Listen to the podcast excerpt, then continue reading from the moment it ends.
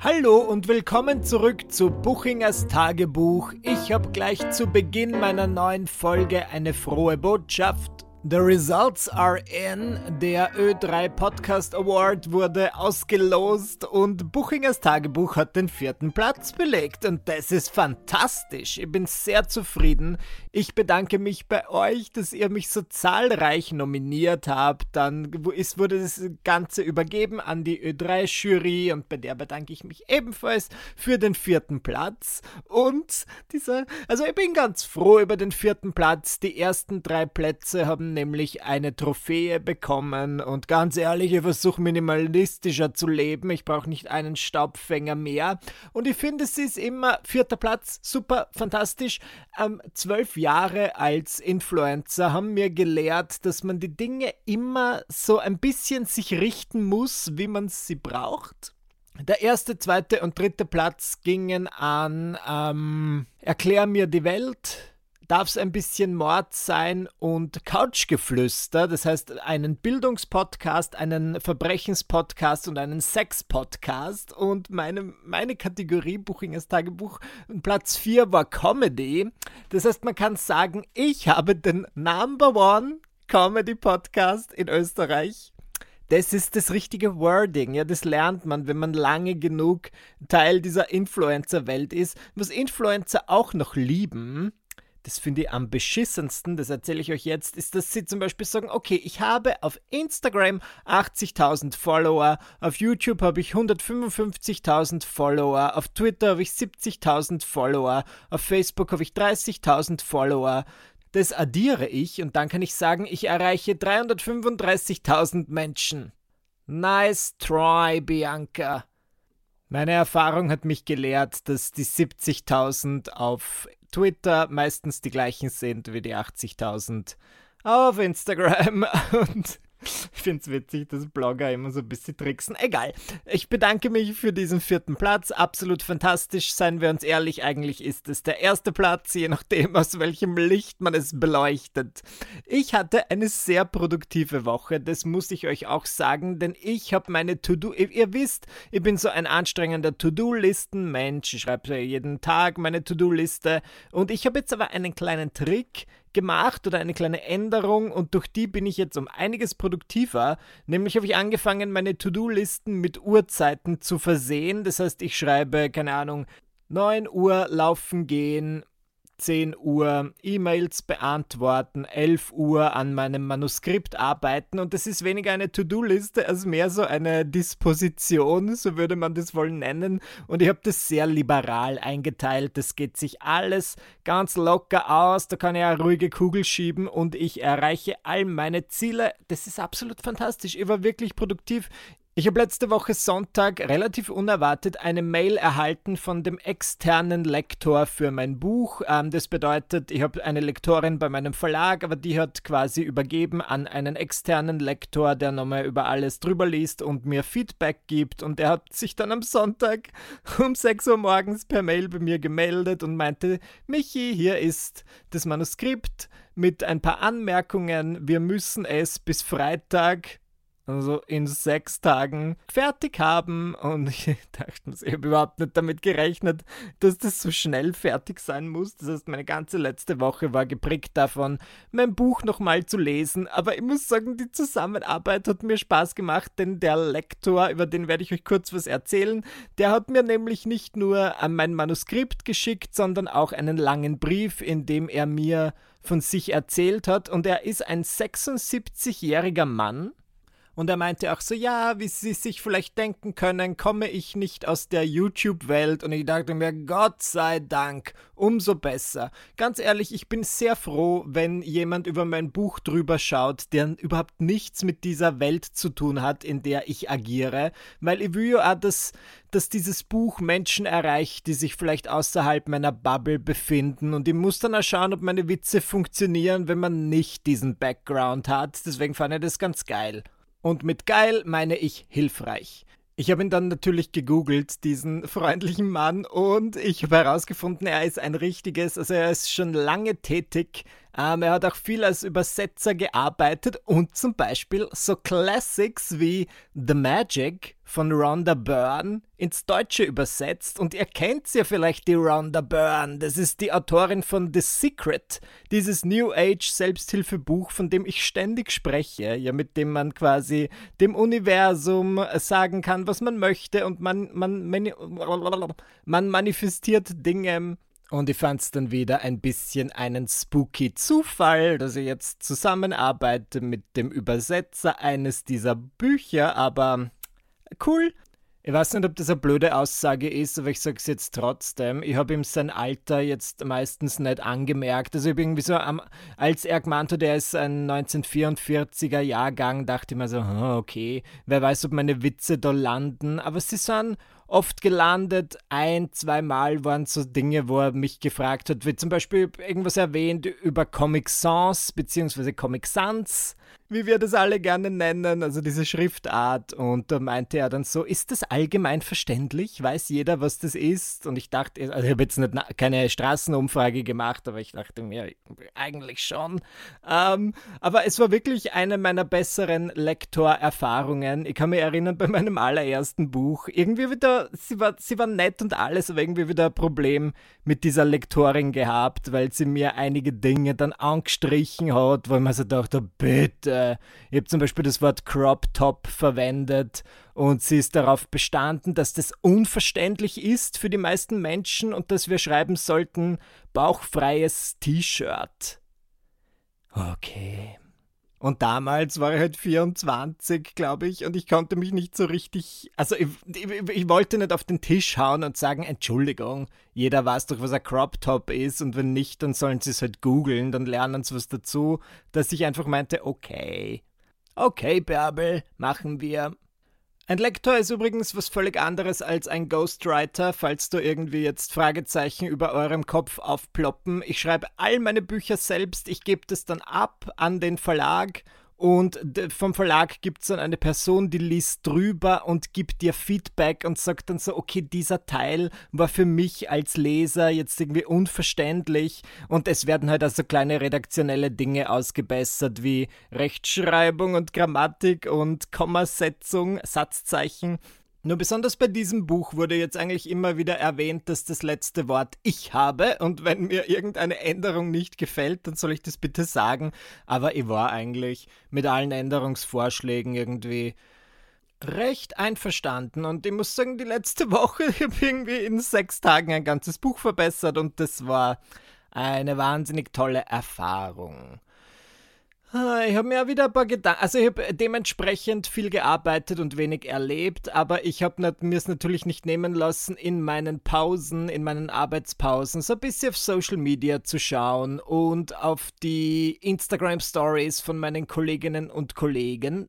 Und was bei einigen Menschen oder bei einigen Influencern und Influencerinnen im Moment ein großes Thema zu sein scheint, ist irgendwie die Missgunst. Ja, dass sie irgendwas von ihrem Leben zeigen, wie gut es ihnen geht und dass dann immer wieder Kritik von den Followern kommt, die dann irgendwie so sagen, so, oh, ich, oder dass generell Kritik von den Followern kommt und die Influencer interpretieren das dann so, dass ihnen der große Erfolg, den sie jetzt haben, nicht vergönnt wird ich rede jetzt über niemanden bestimmten. Ich habe das wirklich bei drei, vier verschiedenen Personen gesehen und dann kommen halt von Influencer-Seiten so Aussagen wie: Das ist mal wieder typisch, ja, ihr mögt mich jetzt nicht mehr, nur weil ich reich, glücklich und berühmt bin. Ähm, nein.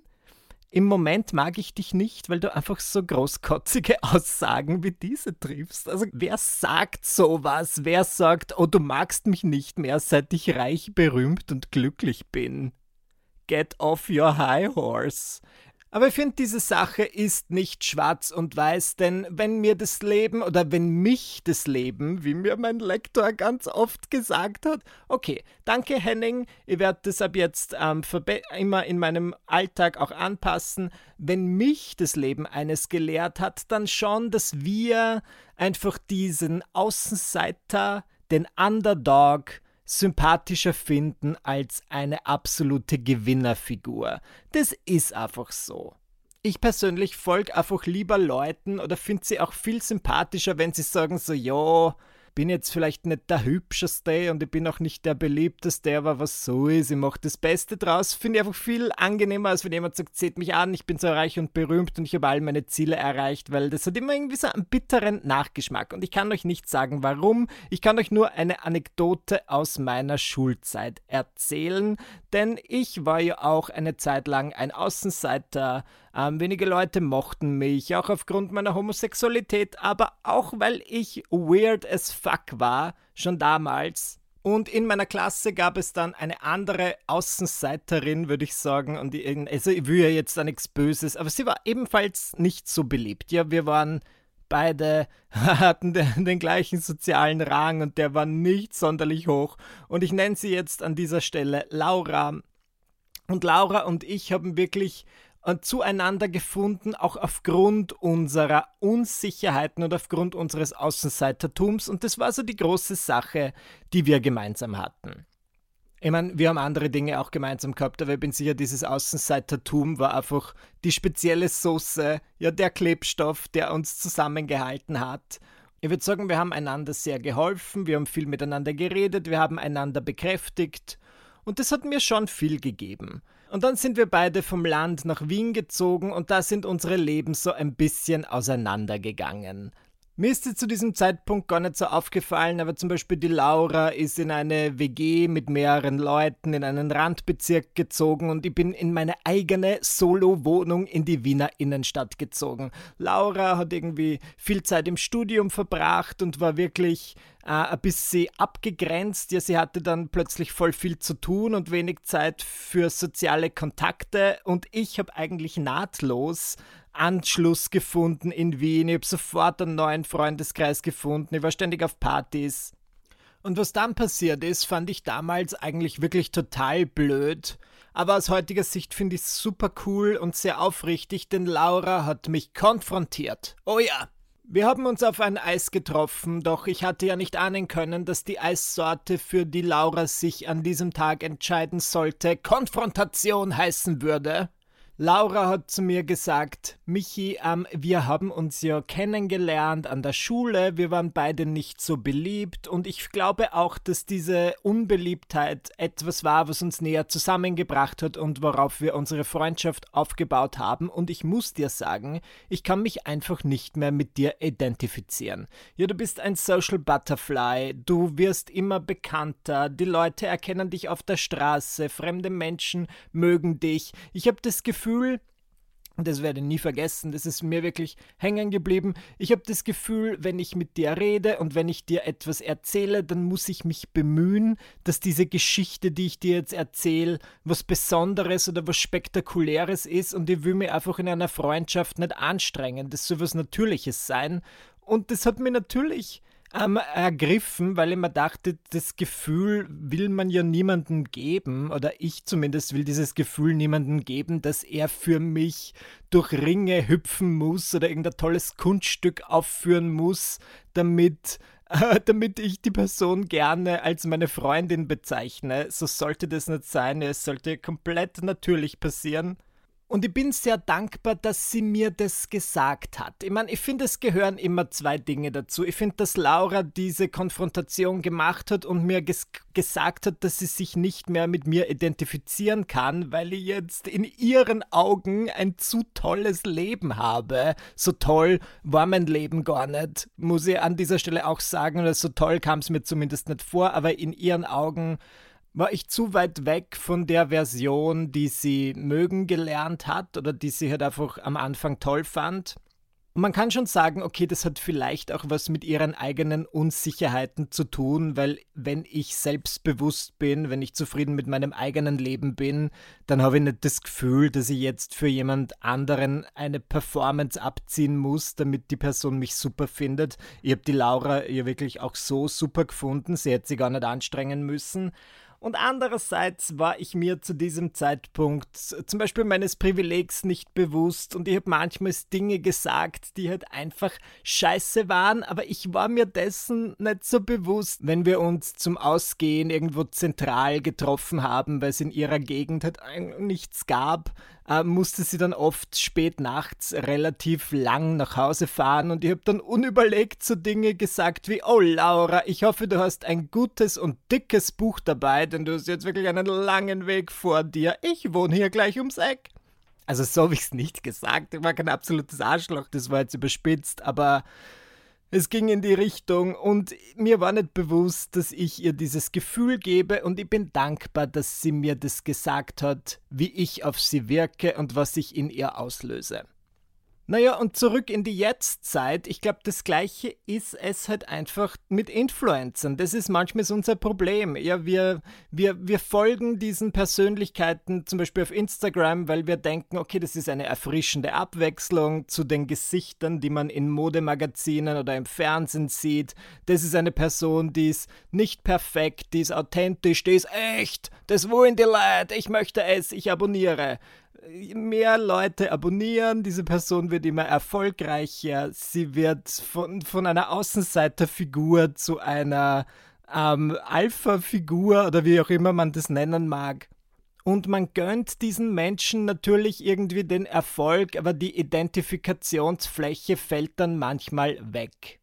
Ich finde aber trotzdem, dass es genug Influencer und Influencerinnen gibt oder genug Persönlichkeiten des öffentlichen Lebens, die dann trotzdem gut damit umgehen, weil was ich halt absolut nicht leiden kann, sind diese Leute, die dann ihr eigenes Leben, nachdem sie ein bisschen Erfolg hatten, ihr eigenes Leben so darstellen wie ich hab's geschafft. Hier bin ich in meinem happily ever after. Ich habe meinen wunderbaren Freund, wir sind verlobt, ich habe eine traumhafte Wohnung, ich habe eine Karriere, ich habe einen Bestseller geschrieben, ich verdiene mehr in einer Woche als ihr in einem ganzen Jahr und das ist super. I love my life. Und es wird immer so bleiben und ich bin jetzt glücklich mal wieder übertrieben von mir ausgedrückt, aber es gibt halt ganz, ganz viele Leute, die sich dann selbst positionieren in dieser Selbsthilfeguru-Richtung oder irgendwie eine Inspiration sein wollen und dann halt sagen, ich hab's geschafft und wenn ich es schaffen kann, dann könnt ihr es auch schaffen mit den sieben Schritten, die ich euch in meinem neuen E-Book schildere.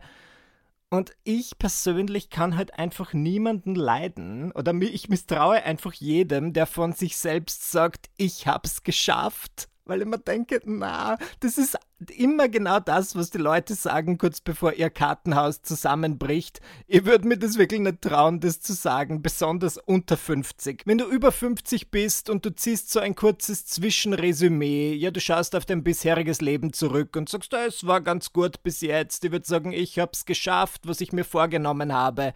Okay, aber wenn die Leute das halt sagen mit, was sind mit 25, dann finde ich das schon sehr, sehr unsympathisch. Und ich habe ich hab diesen Punkt aber auch nie, dass ich irgendwie sagen würde, yes, I did it. Weil ganz ehrlich, egal was Gutes in meinem Leben passiert und es ist einiges Gutes passiert, zum Glück, ja, ich schätze mich ja sehr glücklich, aber es, ich erreiche irgendwas, dann bin ich für einen Tag gut drauf. Und am nächsten Tag denke ich mir schon, ah, fuck, was mache ich jetzt? Neue Probleme, ganz, ganz toll. Ich fühle mich wirklich ein bisschen so wie die Bridget Jones. Also echt, ich komme in meinem Leben zu 90% der Zeit vor wie Bridget Jones, weil ich immer noch irgendetwas suche oder ich möchte irgendwas, sagen wir jetzt zum Beispiel eine Beziehung, dann erreiche ich das. Ja, ich habe dann plötzlich eine Beziehung und ich bin sehr zufrieden und dann komme ich drauf, Moment, ich dachte immer, wenn ich dann in einer Beziehung bin, also so war das wirklich, als ich mit Dominik zusammengekommen bin, habe ich geglaubt, all meine Probleme lösen sich in Luft auf. Ja, ich werde auf einmal super sexy und erfolgreich und meine Haut wird rein. Aber schnell habe ich gelernt, dass eine Beziehung zwar schön ist, aber sie löst nicht all deine Probleme. Ganz im Gegenteil, es kommen neue Probleme dazu. Denn plötzlich liegt dir nicht nur dein eigenes Wohlbefinden am Herzen, sondern auch das Wohlbefinden einer anderen Person. Und du wirst immer auch schauen, dass es dem anderen gut geht und dem anderen geht es nicht immer gut. Das heißt, die ersten 20 Jahre meines Lebens waren Bridget Jones, Schokolade zum Frühstück. Im Moment befinde ich mich in Teil 2 Bridget Jones am Rande des Wahnsinns. Und ich glaube, ab 35 ist es dann Bridget Jones' Baby.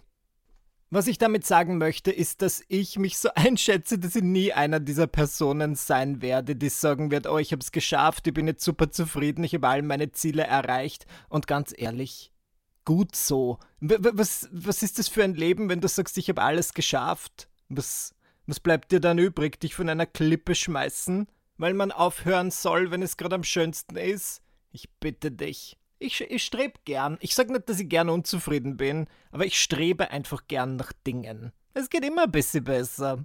Langer Rede, kurzer Sinn, bei den meisten Influencerinnen und Influencern finde ich nicht unsympathisch, dass sie erfolgreich sind, sondern ich finde unsympathisch, dass sie diesen Erfolg ständig, jeden Tag, jedem ins Gesicht reiben müssen. Und wenn sie dann kritisiert werden, oft auch berechtigt, dann heißt es sofort, oh, du kritisierst mich aufgrund meines Erfolgs. Na. Okay, genug gerantet. Das soll hier nicht ausarten in eine Hassliste. Ihr könnt mir jederzeit eine E-Mail schreiben zu meinen Podcast-Folgen und um Ratschläge oder whatever bitten. Und die E-Mail-Adresse lautet buchingerstagebuch at gmail.com. Und heute hat mich wieder eine absolute ungewöhnliche Zuschrift erreicht, ähm, die ich euch nicht vorenthalten möchte. Hallo lieber Michi, ich habe letzten Dezember meine Freundin, eine herzensgute und getreue Seele, verloren, nachdem ich sie angelogen habe und ihr nicht erzählt habe, dass ich ein Problem mit Kiffen habe. Hier ist gemeint, dass dieser Typ quasi ein Problem, also ein Kiffer, er ist, er ist ein Kiffer. Okay, wir werden nicht lang um den heißen Brei reden, er hat quasi ein Problem damit. Okay. Sie hat zu 1000 Prozent das Herz am rechten Fleck und nach unserer Trennung habe ich angefangen zu reflektieren und mit dem Kiffen aufgehört. Well, congrats. Aber ich weiß, und das musst du mir einfach glauben, es war wahre Liebe. Vielleicht ist sie es ja noch. Sie ist meine Passionsfrucht wie in diesem Drake-Song und ich bin wie Peter Fox in dem Lied Alles Neu. Zusammen wollen wir in den dritten Stock Annen Mai Kantereit ziehen, egal wo, Hauptsache mit ihr. Ihr Lieblingslied ist Om von Bilderbuch. Das sind mir zu viele Cultural References in einem Absatz und ich bin fast 30, ich checke keine von ihnen. Du musst mehr so Celine Dion Anspielungen einbauen, dann bin ich ganz dabei. Ich glaube an zweite Chancen, auch wenn sie vielleicht nicht bereit dazu ist, aber es würde mir die Welt bedeuten, mich dir zu öffnen. Du kannst auch in deinem Podcast darüber reden. Gut, das tue ich gerade, den hört sie auch die ganze Zeit. Die ganze Welt kann es hören, dass ich sie liebe. Sie hat gesagt, sie gibt nicht auf, als ich sie gefragt habe, warum du aufgibst. Da würde mein Lektor sagen, diese Passage ist unverständlich. Das habe ich nicht verstanden, aber jetzt weiß ich, die Hoffnung stirbt zuletzt. Bleib gesund, liebe Grüße, dein Marco. Okay, das war jetzt vielleicht ein bisschen zynisch vorgelesen. Es tut mir sehr leid. Jetzt habe ich erst gemerkt, dass du ja diesen Brief geschrieben hast, weil du quasi wolltest, dass ich das in meinem Podcast vorlese, damit du sie vielleicht zurückgewinnst. Und ich als jemand, der romantische Komödien und auch die Liebe liebt, ähm, finde das natürlich toll und entzückend und möchte dir auch diese Plattform geben. Vielleicht klappt es ja, vielleicht bringt es ja was. Trotzdem habe ich einige Anmerkungen. Ich habe ein paar Red Flags in diesem Text entdeckt. Ich habe das jetzt nicht vorgelesen. Er hat gesagt, er ist so 21, glaube ich. Und es liegt mir fern, jetzt absolut auf eine junge Liebe drauf zu scheißen. Das werde ich daher nicht machen. Aber ich finde es halt, man muss aufpassen auf die Rollenverteilung in einer Beziehung. Ja, und du sagst so Dinge wie deine Freundin bzw. Ex-Freundin hat zu 1000 Prozent das Herz am rechten Fleck und sie ist eine herzensgute und treue Seele. Ich bezweifle nicht, dass das alles wahr ist, aber ich werde nur kurz anmerken, dass ich in meinem Leben gelernt habe, dass es in Beziehungen oft schwierig ist, beziehungsweise schwierig wird, wenn man eine Person als gut sieht und sich selbst irgendwie als böse. Ja, sie hat das Herz am rechten Fleck, sie ist zu 1000 Prozent eine gute Seele und du bist der böse Kiffer, der irgendwie seine Süchte nicht unter Kontrolle hat. Niemand ist zu 100% gut und zu 100% schlecht. Ja, ich bin sicher, du hast auch deine Vorteile, lieber Marco, und ich bin sicher, diese Person, die du so liebst, hat auch ihre schlechten Seiten. Vielleicht wirft sie manchmal Plastik ins Altpapier, ich weiß es nicht, aber ich will nur sagen, alles Gute für die Zukunft euch beiden, aber bitte behaltet im Hinterkopf, niemand ist gut und niemand ist schlecht. Wir sind alle Menschen, wir sind alle menschlich und niemand ist perfekt. Wow, wow, wow. Das war einfach nur Wisdom am laufenden Band. Hoffentlich nicht zu viel für euch, aber ich muss mich abschließend nochmal bedanken. Ich freue mich wirklich sehr über den vierten Platz beim Podcast Award. Fantastisch. Danke, dass ihr Woche für Woche Buchingers Tagebuch hört. Ja, ich habe immer was zu sagen. Es ist nicht immer gut, aber ich habe immer was zu sagen und darauf kommt es an. Wir hören uns dann das nächste Mal, wenn ich was zu sagen habe, nämlich am kommenden Dienstag um 7 Uhr morgens. Bis dann, ich freue mich. Tschüss.